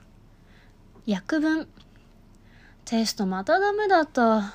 舐めてかかってたから当然でしょ？いかがでしたでしょうか？今回は流行語についてお話ししてきましたが、何かご質問はありますでしょうか？あなたの知らない中国語では最後に質問コーナーを設けております。中国語について、または中国の文化についてのあなたのご質問を募集しております。質問の投稿は、あなたの知らない中国語のブログへお願いいたします。なんと質問が3つも来てます。嬉しいです。ありがとうございます。やったーやりましたね。はい。この番組もこれで勢いに乗れるかななんて思ってたりして。えー、調子に乗っちゃダメですよ。はい、失礼いたしました。はい。えっ、とですね、だでは早速、あの、時間順に、えー質問来た時間順にですね、答えていきたいと思います。はい。えー質問、今回の質問3つとも、えー、はてなブログの方で投稿いただきました。ありがとうございます。この番組はですね、はてなブログの他に、えー FC2 ブログとか、Twitter、そして Instagram でも投稿しておりますので、えー質問がある方はどこでもいいので、お好きなプラットフォームで投稿、えー質問を投げてください。はい、では最初の質問は、えータクさんからですね。はい、たくさん。たくさんありがとうございます。えー昨日、昨日か、昨日、ポッドキャストを発見して聞き始めました。ありがとうございます頑張って放送を続けてください。はい。はい、頑張ります。えー日本ではポッドキャストあーあまり知られていないですが、中国ではいかがですか？おすすめの番組などあれば教えてください。中国語学習の楽しみにしますと。いうご質問なんですけれども、はい。えーっとそうですね、えー確かに日本でもポッドキャストはあまり知られていないんですけれどもそれと同じぐらいですね、中国でも、えーいわゆるこのポッドキャスト PODCAST ですね、はい。というこのピンポイントでこのポッドキャストというのは、えーあんまり知られていません。知名度はあんまりないですね、えーつまりまあ Apple ポッドキャストとか Google ポッドキャストとか、えー Spotify でのポッドキャストだとかそういうものはあんまり知られてないです。あんまり使われてないですね、うん。じゃあ何があそうですね。えーっとまあ中国って結構で自分のおものを作っちゃうんですよ。だからうん。外国では流行ってたものを自分のもの、まあ、そのまま取り込むんじゃなくて自分でもう作っちゃうという、ん。そういう手法が結構得意なんで、ね。まあ、例えば、えーチャットアプリって言ったら、えーなんでしょう、えー世界ではその What- WhatsApp, WhatsApp APP が流行ってるんですけど、はい。それをえー真似して、えー WeChat 作ったりとあかして、ーみたいな感じで。だからポッドキャストみたいなものがあるんですね。それが播客っていうんですよ。ポーク播客播っていうのは、えー手辺に番そうです手辺に順番の番っていう字ですね。えー、客というのはお客さんという。まあ、播っていうのは中国語で放送の、放送の方って言うんですけど、まあこれちょっと字が変わっちゃって。うん、日本語で言うと放送という意味ですけどね。だから放送、客っていうのはこれブログの、えー音訳になるんですけども、まあまあ、由来はどうでもいいんですけど、まあ要は播客というサービスがありまして、これがはいいわゆるポッドキャストみたいなものですよ。ほぼ近い。えそれに近いですね。えーネットラジオみたいなものですね。はいこれはある程度知名度があります。うんうんだけれども、それでもそんなに有名ではないです。なぜかというとですね、はい数年前にちょっとこの防空も含めて、えーネットラジオみたいなものが流行り出しそうになったんですけれども、すぐですね、動画に負けてしまったんですね。あだから中国人は動画が大好きで、もう今は動画の時代と言われているぐらいですから、あの、もうラジオなんて聞かずに、もう画像あった方がまあ分かりやすいというか、えーなそっちの方に行ってます。だから、えーあんまりね流行ってないですよねそういうラジオ番組的なものは。はい。まあその流行ってない中で、えーちょちょっと有名なものはあるんですね。それがおすすめ、えーしたいと思うんですけども名前はですねヒマラヤという、えーヒマラヤというと世界最一番高い山のことですけどね、あのエベレストってやつですね。はい。えー HIMALAYA というそれヒマラヤの英語ですけどこれを、えーお持ちのスマスマートフォンで、えー検索していただければそのアプリが出てきます。うんうん。でそれをダウンロードしていただければほとんどの番組が、えーただで無料で聞けます。無料っていうのはすごいですね。そうですねはい。まあこのポッドキャストみたいにほとんどあポッドキャストは全部無料か。うんえーで聞けます。で、このヒマラヤはいわゆる中国のポッドキャストみたいなもので、その中にいろんなも、えー番組を、えーみんなが上げています、はい。有料なものもあるんですけど、無料がほとんどで。それがおすすめですね。はい、はいあのなんかこの前私はい。ヒマラヤはいはいあの孫さんのスマで見たことありましたけどあそうですね。見てましたね。はい。そこではなんか日本語中国の方向けの日本語勉強まあまさに今私たちがやってるこんな感じのありました。の。とかね、はい。ありましたよね。結構いろんな人がやそういうの教えてて面白かったなっていうのと、はい。なんか NHK のニュースそのまんま 載せてておいおいっていうのありましたけど ありましたね。聞いてる方多かったみたいですね。NHK のニュースをそのまま、あの、なんだろうんうんう、録音してるかダウンロードしてるかわかんないんですけど、完コピっていうかまあそのまんま完流してて結構うん。分かりやすいですみたいなコメントついてて、まあ NHK だからなみたいな。そうそう。そうしかもその番組が全然 NHK とか書いてない。そう書いてなくてまるであ日本のニュースですみたいな。でその人の名義で出してる。そうそうそうそう。みたいな。ええー、って。さすがですなと思いましたね。はい、はい。まあ、とにかくそういうサービスがありまして、はい。えーまあ、ほとんどのものはもちろん中国語の、えーラジオですけれども、えーその中でまあお好きなものを選んでいただければいいと思いますが私がおすすめする番組というのはですね、はい。えーなんて言いますかね事件じじ事件解決シリーズとと言いますかうん？都市伝説シリーズと言いますか。あのいわゆる、えー中国人でこういうの大好きであのうん。例えば、50年前に某中国の某町でこういう連続殺人事件がありましたとか、うん。こういう誘拐事件がありましたとかはい。それで50年後にやっと犯人が捕まりましたみたいな。でその相手にこの犯人は何をやって何をやって警察はどうやって頑張ってみたいな、はいそうはい。いうはい事件解決みたいなそれいまだに未解決事件とかもあったりするんですけどね。れそれを述べたりとかする。そういうお話が好きなんですよ。日本日本のあの所ジョージさんのなんだっけ世界のよくそういう事件。所ジョージさん。な不思議大発見みたいな、えじゃない。の ちょっと思い出せないけどあまあそういう。そういう感じがあるんですね。あ人気なんですね。はいはいはいはいえっとそうそういうのがねあの中国人がそういうの大好きでまああのたくさん好きかどうか分かりませんけど私としては おすすめしたいと思いますね、はい。あの中国の文化の、えー一端を覗けるのではないかと思います。はい。ヒマラヤでそれはい。検索すると出てくるんですね、そうですね。あと防空って先ほど言いました。防空っていうのもバイドゥで調べていただければうんうん。出てきます、でちょっとあのこのサービス名とかねあのおすすめする番組だとかは、えー今回この番組、えーこのこの回を上げる時にですね一緒にあの書いておきますので、はい。あのあげた後後か、まあ、上げた後そうですね。まずこのパスポッドキャストを上げてその後ブログとか更新するのであのブログとかツイッターとか見ていただければあの防空だとヒマラヤとかあの書いておきますはい。そうすると分かりやすい、ね調べやすいと、えー思います。はい、はい。というまずたくさんの質問でした。ありがとうございます。ありがとうはいございます、では次の質問はですねこれはあのメディリゴーランドさんからですね何ですか？それちょっとあ なんかなこれこれちょっと発音できないんですよ。メリーゴーランドさんですか？これです。これ。これはですね、もう本当に発音できないですよ、中国人ってこのし下震える、なん、なん、なんていうんですか？巻き舌ですね巻き舌、あそうですね、巻き舌。この発音はね、あ、すごいな。中国人はできないんですよ。あの、私も大学、日本語4年間勉強して、あの、はい。まあまあそんな悪くない、えーうん。大学で、周りみんな日本語を専攻してた人たちですけど、その中で、えー一人だけでしたね。えー。あの、この巻き舌がある程度できた。学年で？学年じゃなくて、まあ、4年間勉強してだから4年間だから4 1年生から4年生、ー。まず先輩いるじゃないですか、はいはい。まあ、もちろん先輩先輩全ての話聞いたわけじゃないですけど 接触した知って知ってるあの全ての先輩後輩の中で同級生も含めて一人だけこの巻き舌がの発音ができたんです。一人だけなんです。私も全然できないんですよ。うーんそうですこれ羨ましいんですよね日本人はなんでできるかって、うん。でそういう発音はないじゃないですか日本語の中で、はい全然日本語にはないですけど、うん。でもあの私はい。関係ないんですけど、合唱部で、あの巻き舌が入る歌を、はい。あのやったことがあってその時高校生で、ああロシア語とかですか？いやうん忘れなんでここが忘れちゃったんですけど、えっとまあ20人いたら確か6人ぐらいしかできなかったような、ああ日なんか本日本人もその誰でもできるってわけじゃないですそうそうそうかこのこれが鳴るかどうかみたいな 感じじゃないですか？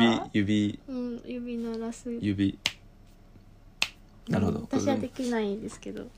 わかりやすい例えですね。そっか。日本人も全員ができるわけでもない。と、はい。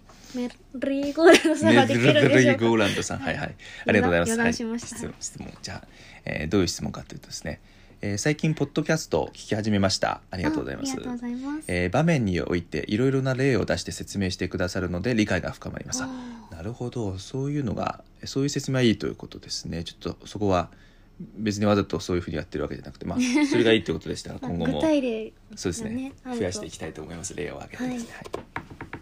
えーいつも迷うのが挨拶挨拶への返答です、うん。ネットで言語交換をしようとすると「ニーハオマ」は結構よく、えー相手から受け取るフレーズですがどう返答するのが自然なのか悩みます。うん。えーネットなどで調べてもいまいちピンとこないので挨拶系のフレーズへの返答もぜひ教えてください。はいという質問ですね。ありがとうございます。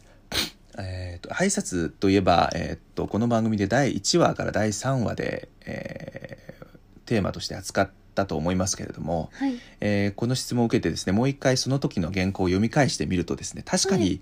えー挨拶はいろいろ紹介しましたけど挨拶への返事というのはそんなに多くは書いていなかったですね。うん。ちょっと申し訳ありません。えっ、と例えばビジネスではですね「ニーハオ」って言われたら「ニーハオニーハオニーハオ」と返せばいいですみたいなことは書きましたけれども、うんまあたくさんは書いて,、ま書いていなかったですね。はい。そうか「ニーハオマ」に対する返答か。えっ、とまずですね「ニーハオマ」っていう言葉をあの聞いたら私まず最初の反応はですねはい。これこの挨拶って言語交換らしいなと思いました。どういうことかというとあの、えーネイティブスピーカーが普段の生活の中であんまり言わない挨拶なんですよ、日常の挨拶じゃないそうなんですよ。はい、はい。えーニーハオは言いますけどうん。ニーハオマはあんまり言わないですよ。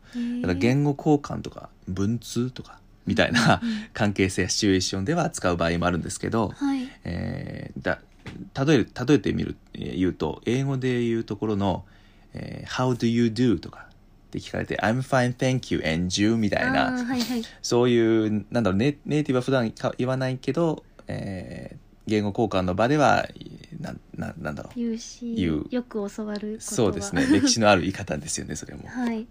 という感じです。だからこの番組でも、えー今日の話題に入る前に必ずえーサーニャさんが、えー何でしたっけ？你还好吗そうそうそうそう。と言うんですよね。でそれに対して私は何と答えてるか、えー覚えていらっしゃいますか？そうです。私は「我很好你呢?」でまさに I'm,「I'm fine thank you and you」みたいな返事をしてるんですよ、でこれはまさに今この番組外国語を教える番組だからしっくりくる表現であって、そうですね。あのそうです。普段はまあそんなに使わないと。うんだから、えー普段使うよの、えー返そのニハオマへの返事っていうのはどういうものか、えーそうですね、えーおそらくメルディリー・ゴーランドさんちょっとワンランク上を目指していると思いますので、はい。えーニハオマっていう挨拶に対対する3つ、えー良い返事をお返しを、えーお伝えしたいと思いまはい。す。三つ。はい。3つ3つ。はい。ではまず1つ目ですね。それはあじゃあ、えーサネさん「ニハオマ」ってちょっと聞いてくれますか？あはい。じゃあ1個目。你好吗很好你呢っていう。うん。これはですね。很很好まず很好って言いましたね。很好っていうのはまあとてもいいという意味ですけども、はいはい。でになっていうのはまああなたはどうですか？ですけどこれポイントはですね、えー、很好っていうのを、えー語尾をちょっと上げていくんですよ。うん。很好很好というこう語尾ちょっと上げていくっていう。だから、えーニュアンスとしてはいいに決まってるじゃないかと何聞いてんだよと「好に決まってるじゃんっていうニュアンスを出せたらネイティブです。おーそりゃはいリンキさんみたそうい。なそうそう。很好很好そうさもちろん。みたいな。もちろん。很好みたいなうん。很好っていう。えーです。発音もしですねこう上げ上げていくという発音がちょっと難しかったら很好の後ろに、えー小さい「あ」をつけるとこう発音しやすくはなるかもしれません、うん。えーつまり「很好啊」很好啊そうそうそう「很好啊」とかお「あ」が聞こえるか聞こえないかわからないぐらいの感じで「很好啊」みたいな很好啊はい。もちろん語尾はこう上げることは大事ですね。これ一つ目です。うんはい。あ很好か很好は。あはうんなんで入れるんですか？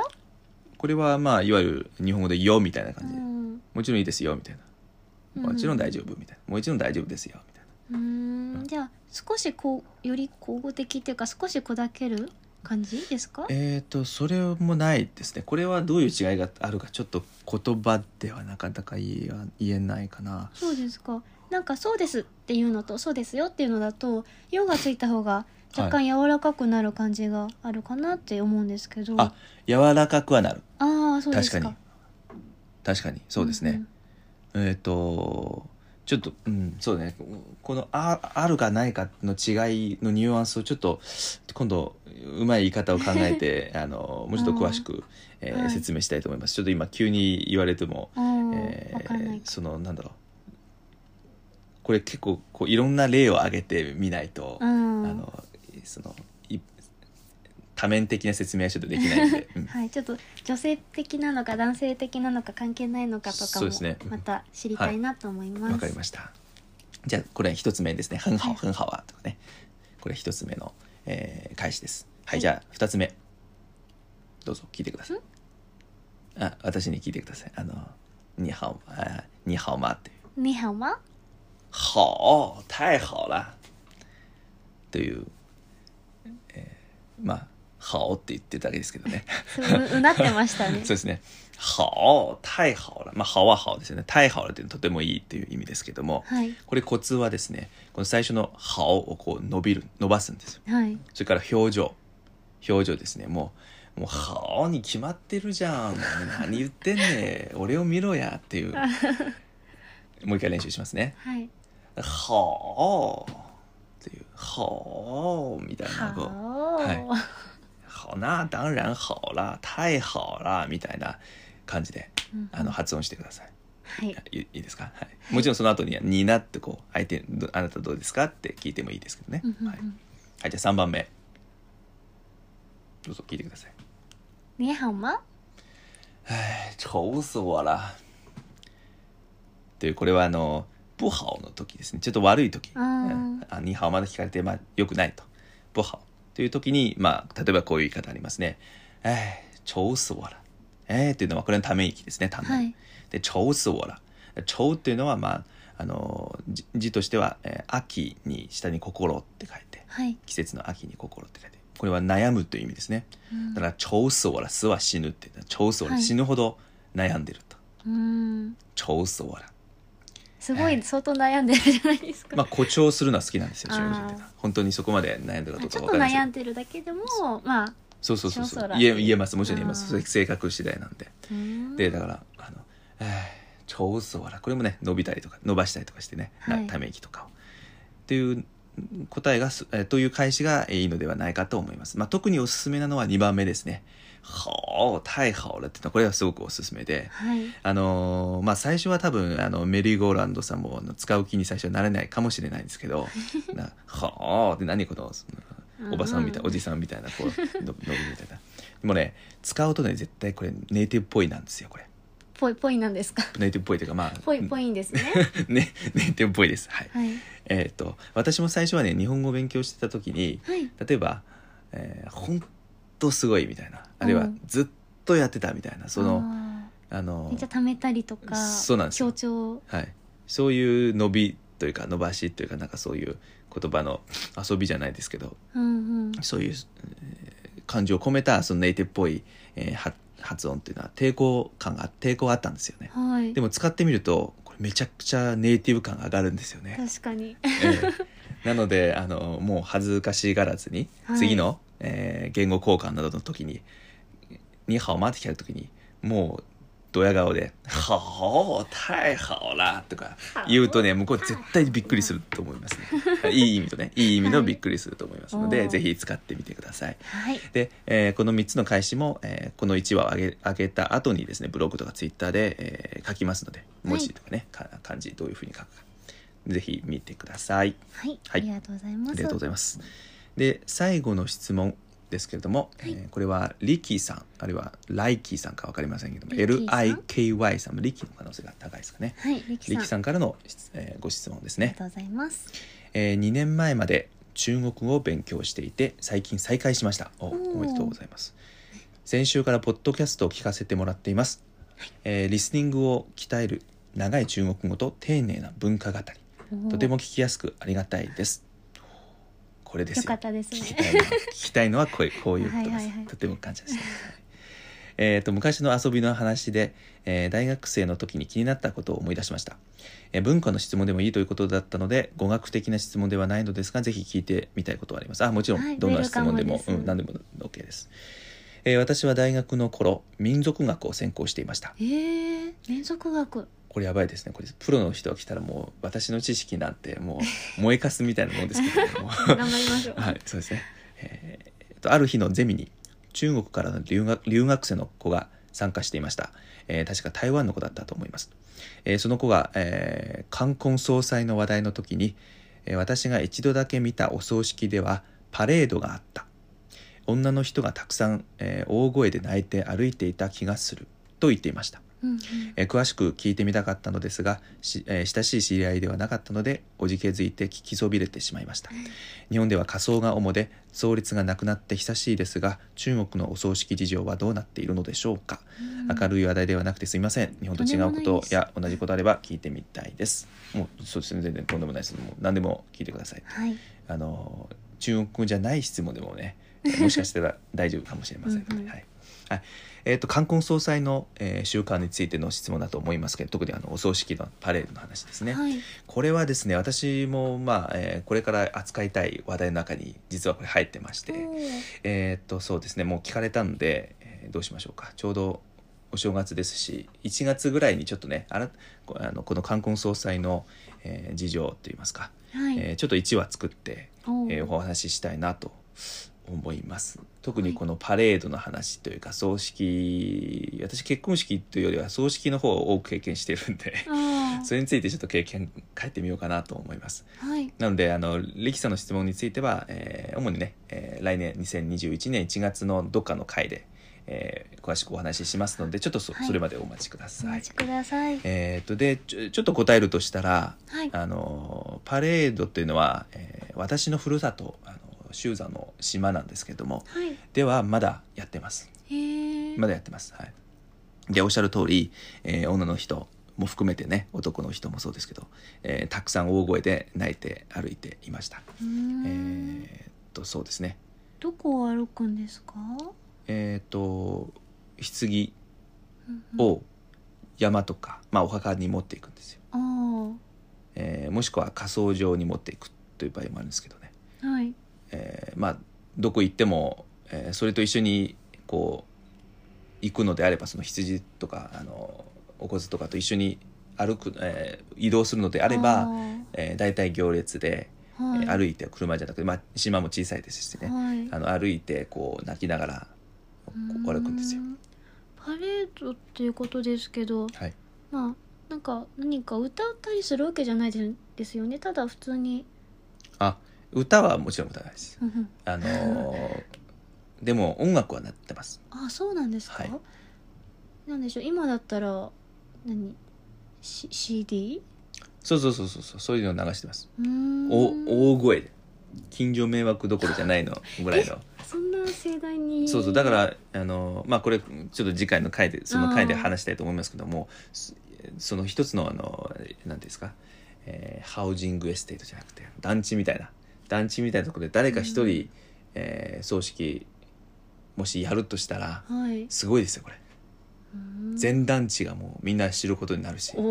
すっごいその出発する時のあのあのあれお祭りみたいな日本でそうほらあードンドンドンドンドンドンって太鼓の音聞こえるぐらいこう、祭あ祭りやってるな今日みたいな来たなみたいな。でそれよりもだいぶ大音量でやりあ、ますそうなんですか。はいははいあ。そうですっ。ていうのをちょっと詳しくねあの1月のどっかの回で、はい。わえーややり詳しくやりたいと思いますので、えー、さんぜひ聞いてください。はい、お待ちください。はい。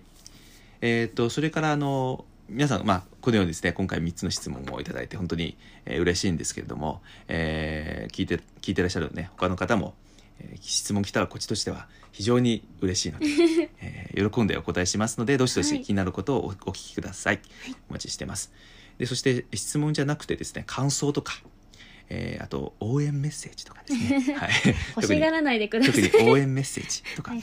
あとあのご指摘もちろん、えーはい。全部大歓迎なので、えーとにかく何何かしか送ってくだされば、えー嬉しい限りです、えーそれをお待ちしてます、待ってます。はい。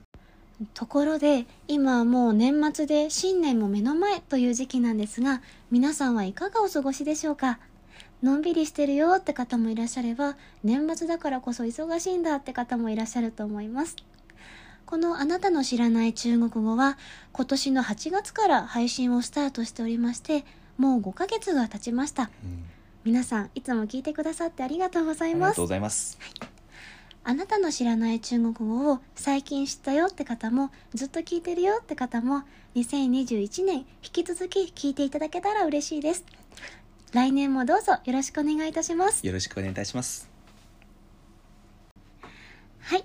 それでは今日の授業はここまでにします。今天的课到此为止。下课啦。また次回お会いしましょう。我们下次再见。再见。再见